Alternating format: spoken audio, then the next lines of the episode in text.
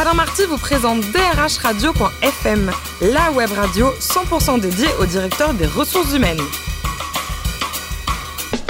Bonjour à toutes et à tous, ravi de vous retrouver pour ce nouveau numéro de drhradio.fm, la radio à 100% dédiée au directeur des ressources humaines. Vous êtes plus de 12 000 auditeurs à nous écouter chaque semaine en podcast. On attend vos réactions sur les réseaux sociaux, sur notre compte Twitter, DRH Radio-du-Bas FM. À mes côtés, pour co-animer cette émission, Sophie Sanchez, directrice générale en charge DRH et de la communication du groupe Synergie. Bonjour Sophie. Bonjour Alain. Aujourd'hui, nous recevons Sandrine Weiss, qui est journaliste et auteur d'un livre merveilleux, Travailler avec des personnalités difficiles. Ça vous rappelle les gens, hein, Sophie, comme pour tout le monde d'ailleurs. Ouais, Paru aux éditions Maxima. Bonjour, bonjour Sandrine. Bonjour, bonjour. Alors, vous êtes diplômée de, de Sciences Po et vous avez une première vie pendant 10 ans. Vous dans les RH, consultante, c'était sexy Oui, quoi j'ai été consultante. hein, J'ai changé souvent de métier. Ça veut dire qu'en France, on peut changer de métier. J'ai été consultante RH et puis après, j'ai été journaliste dans les RH.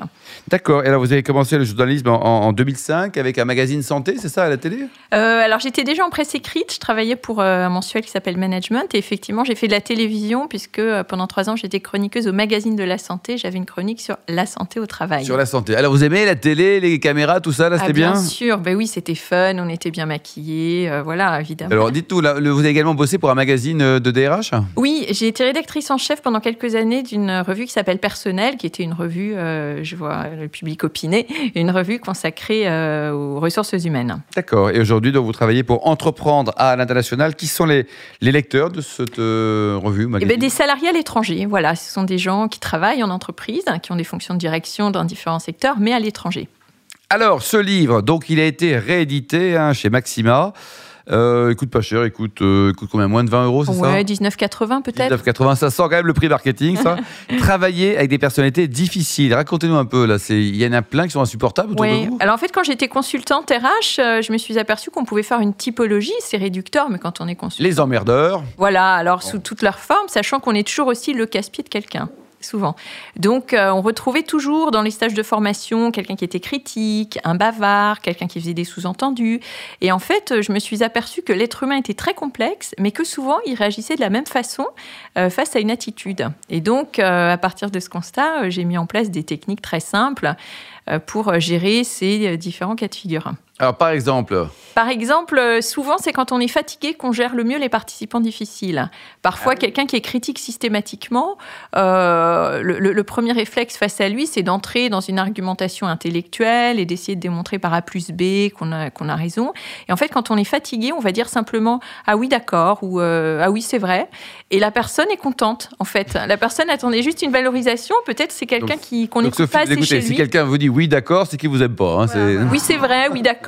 Et en fait, ça fonctionne aussi bien qu'une argumentation par A plus B qui va euh, euh, souvent engendrer euh, une contre-argumentation.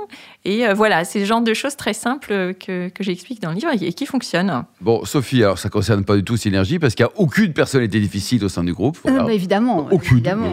Euh, moi, je me suis posé la question euh, de, de, de, de, de la, de la fréquence. C'est vraiment fréquent de, de, de faire face à des, à des personnalités difficiles? Bah, bien sûr, alors euh, on n'a pas forcément les 20 personnalités en même temps euh, que je décris. Et puis on a aussi un comportement qui va euh, générer plus ou moins d'agressivité.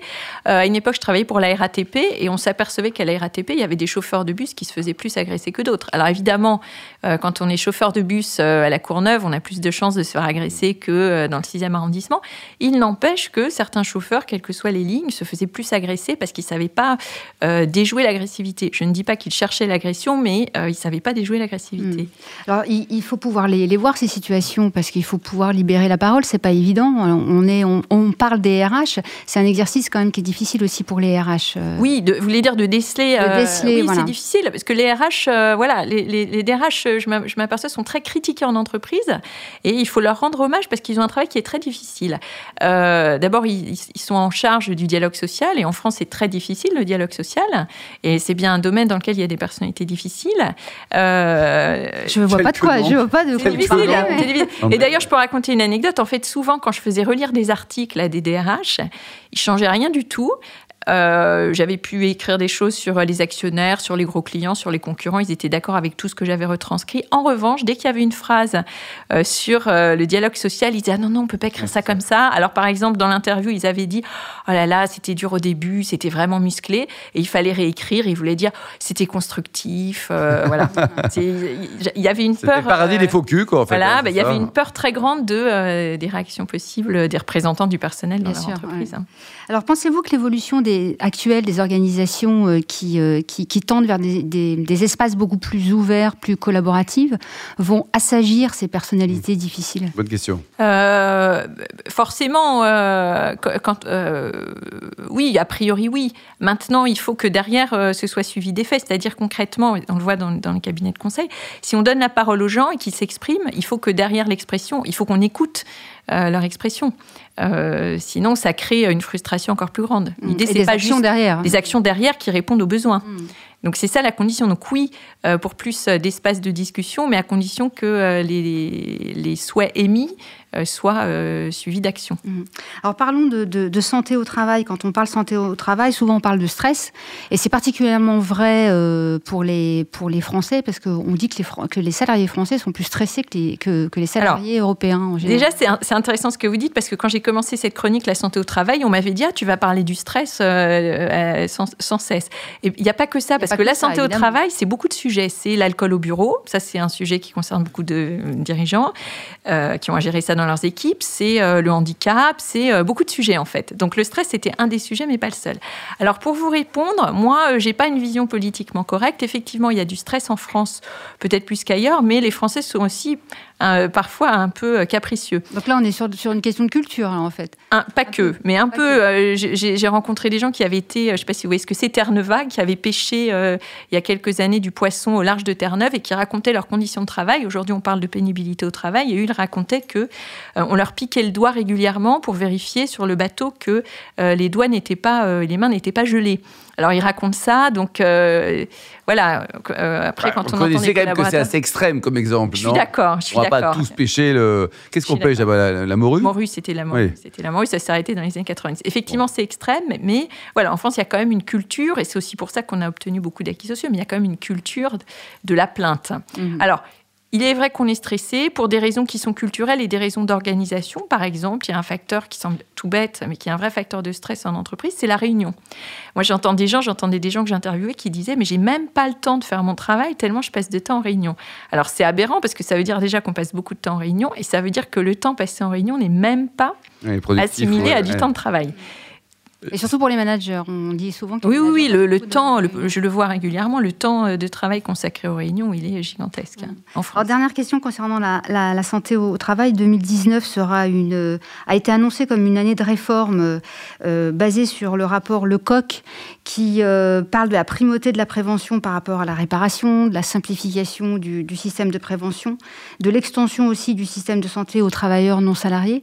à votre avis, ça va vraiment, ça, ça va être une énième une énième réforme ou vraiment le Big Bang de, la santé au travail Ce serait intéressant parce qu'en France, il y a beaucoup de gens qui ne sont pas salariés et il y a beaucoup de gens, je crois que cette population, c'est 5 millions euh, de, personnes. Et en France, il y a une vraie grande césure entre les grandes structures et les petites structures. Mm. C'est-à-dire que dans les grandes structures, il y a euh, des accords qui sont signés, il y a des représentants du personnel, il y a des syndicats, alors que dans les petites structures, ça n'existe pas. Euh, dans les TPE, dans les PME. Et en France, la plupart des salariés travaillent dans ces structures, en plus des, des personnels indépendants que vous mentionnez. Euh, et donc là, il n'y a pas de droit du travail. Euh, voilà, c'est-à-dire que c'est un peu le bon vouloir du manager. Donc si on tombe sur un chef d'entreprise qui est humain, euh, voilà, c'est bien. Et sinon, donc voilà, pour répondre à votre question, c'est une nécessité que d'intégrer tous ces gens qui ne sont pas représentés par des accords, par des représentants du personnel. Et, puis, ont aussi des d'y voir un petit peu plus clair sur qui fait quoi dans la prévention. Oui, tout à fait. Oui, oui. Bon, alors quand on a fini le travail, on peut commencer à parler de vin. Là, on a le droit, hein, et d'alcool.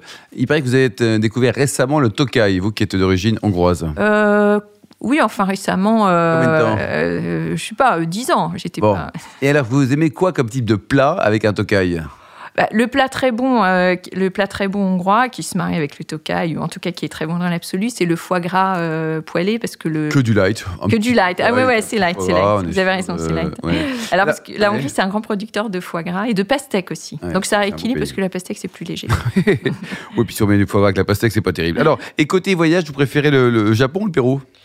Euh, le Japon, je l'ai découvert à titre professionnel et là, en termes de euh, DRH, c'est incroyable. On voit des scènes qu'on verrait pas en France. Euh, moi, je me souviens euh, dans une réunion, c'était il y a trois ans, donc c'est récent, avoir vu quelqu'un qui entrait, qui venait rencontrer le, le président de l'entreprise et qui faisait trois courbettes avant d'arriver au bureau et qui posait le genou par terre avant de donner un. Un peu comme chez. Synergie, non, Sophie Je- voilà, je, quand on voit le président d'Adèle qui arrive, courbette. Voilà, je voyais aussi des gens qui couraient pour appeler l'ascenseur. Je comprenais pas pourquoi. C'était une marque de respect pour que euh, le, le directeur n'ait pas à attendre l'ascenseur et que l'ascenseur arrive avant lui.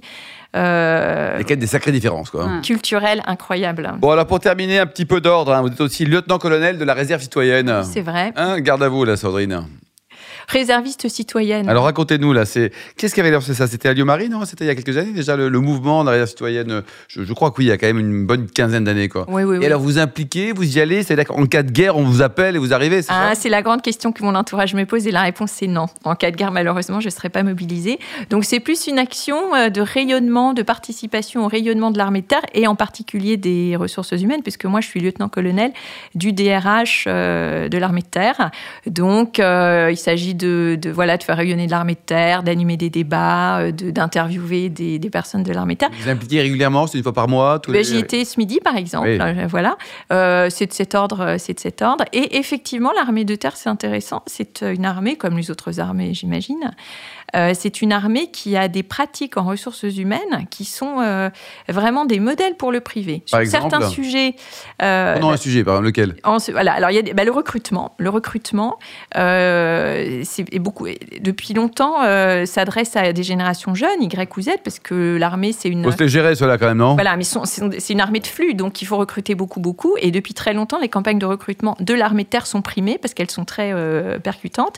Et puis depuis très longtemps, euh, l'armée de terre recrute sur les smartphones, c'est-à-dire euh, on peut postuler via un smartphone. Donc le recrutement, c'est un, c'est un domaine dans lequel l'armée est très très en point, de même que bah, le management, de, ce qu'on appelle aujourd'hui le management de proximité.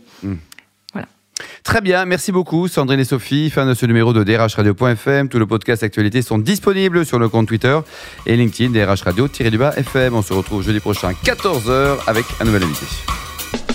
DRH Radio.fm vous a été présenté par Alain Marty.